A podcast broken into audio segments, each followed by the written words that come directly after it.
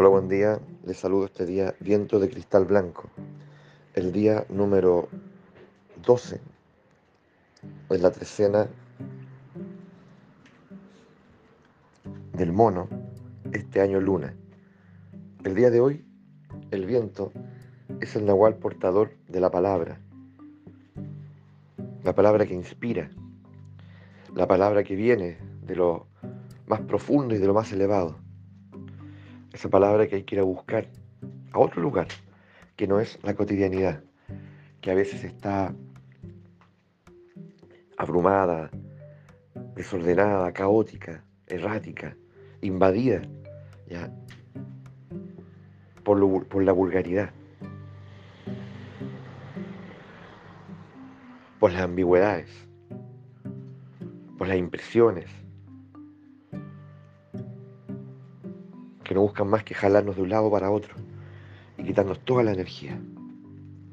El día de hoy,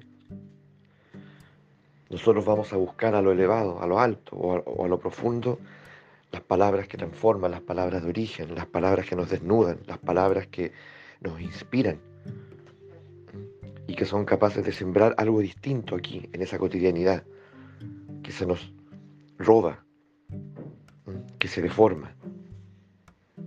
Tenemos que ir a buscar allí las palabras, a esos templos sagrados, a esos centros sagrados, para poder sembrarlas aquí. Y que vuelva a florecer, que vuelva a brotar lo esencial. Palabras que nos sanan, palabras que nos devuelven a la vida, que, no, que encienden nuestra voluntad de vivir. Palabras que son capaces de poner a la vida como la prioridad y como el milagro que es palabras que son capaces de, de abrir en nosotros la conciencia, despertar en nosotros la conciencia de lo que verdaderamente somos. Creadores, soñadores.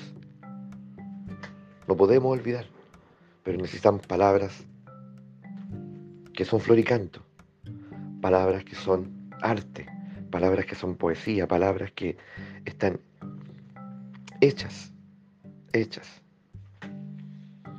del origen.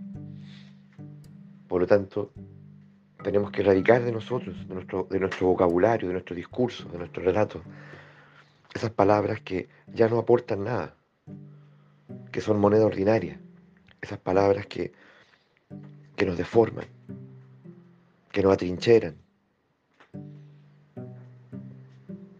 esas palabras que nos enferman. Tenemos que identificarlas y sacarlas de nosotros para poner en su lugar palabras de fecundidad, palabras que nos devuelvan lo que ha sido hurtado, lo que ha sido deformado, palabras de orden, de fuerza, de belleza, de esplendor, floricanto, le llamaban los antiguos, mesoamericanos. Y es una tarea que podemos hacer todos nosotros, desde lo, desde lo cotidiano, todos los días entonces yo siembro una palabra distinta, una palabra de poder, dentro de mí y fuera de mí, y la practico. ¿Mm? Entonces me convierto en soberano de mis palabras, en señor de mis palabras. Dejo de tener discursos para tener relatos.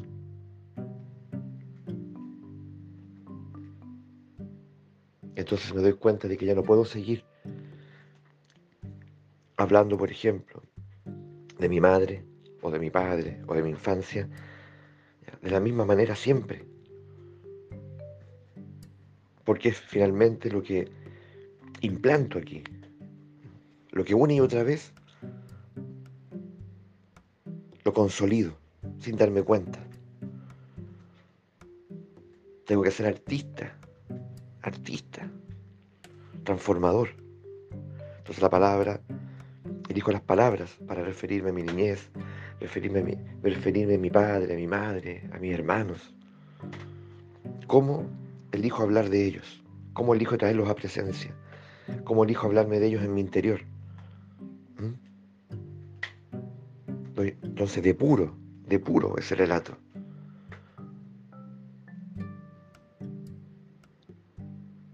Porque adquirió tanta fuerza, tanta fuerza, que se volvió autónomo. Y un relato que es como si hubiésemos puesto play a esa voz en off que nunca deja de hablar. Y, y, se repite, y se repite, y se repite, y se repite, y se repite. Me hipnotiza, me sugestiona. Y me impide que yo pueda ver más allá. Mis ojos pierden luminosidad, se oscurecen, se vuelven sombríos. Tengo que recuperar la luz de mis ojos. Y para eso tengo que ser capaz de mirar allí, en esas palabras, en ese relato, y transformarlo, transformarlo absolutamente. Ahí está mi dignidad, ahí está mi poder, ahí está el verdadero poder, ahí está la posibilidad y las oportunidades que tengo de transformar mi vida como tanto lo anhelo y de traer bienestar y de atraer todo lo que yo anhelo, todo lo que deseo, prosperidad, salud, gozo. Mira tu relato, recupera tu autoridad, apaga, ponle stop a esa voz en off que te viene, con, que viene repitiendo lo mismo desde tu infancia. Porque eso que dice no es verdad.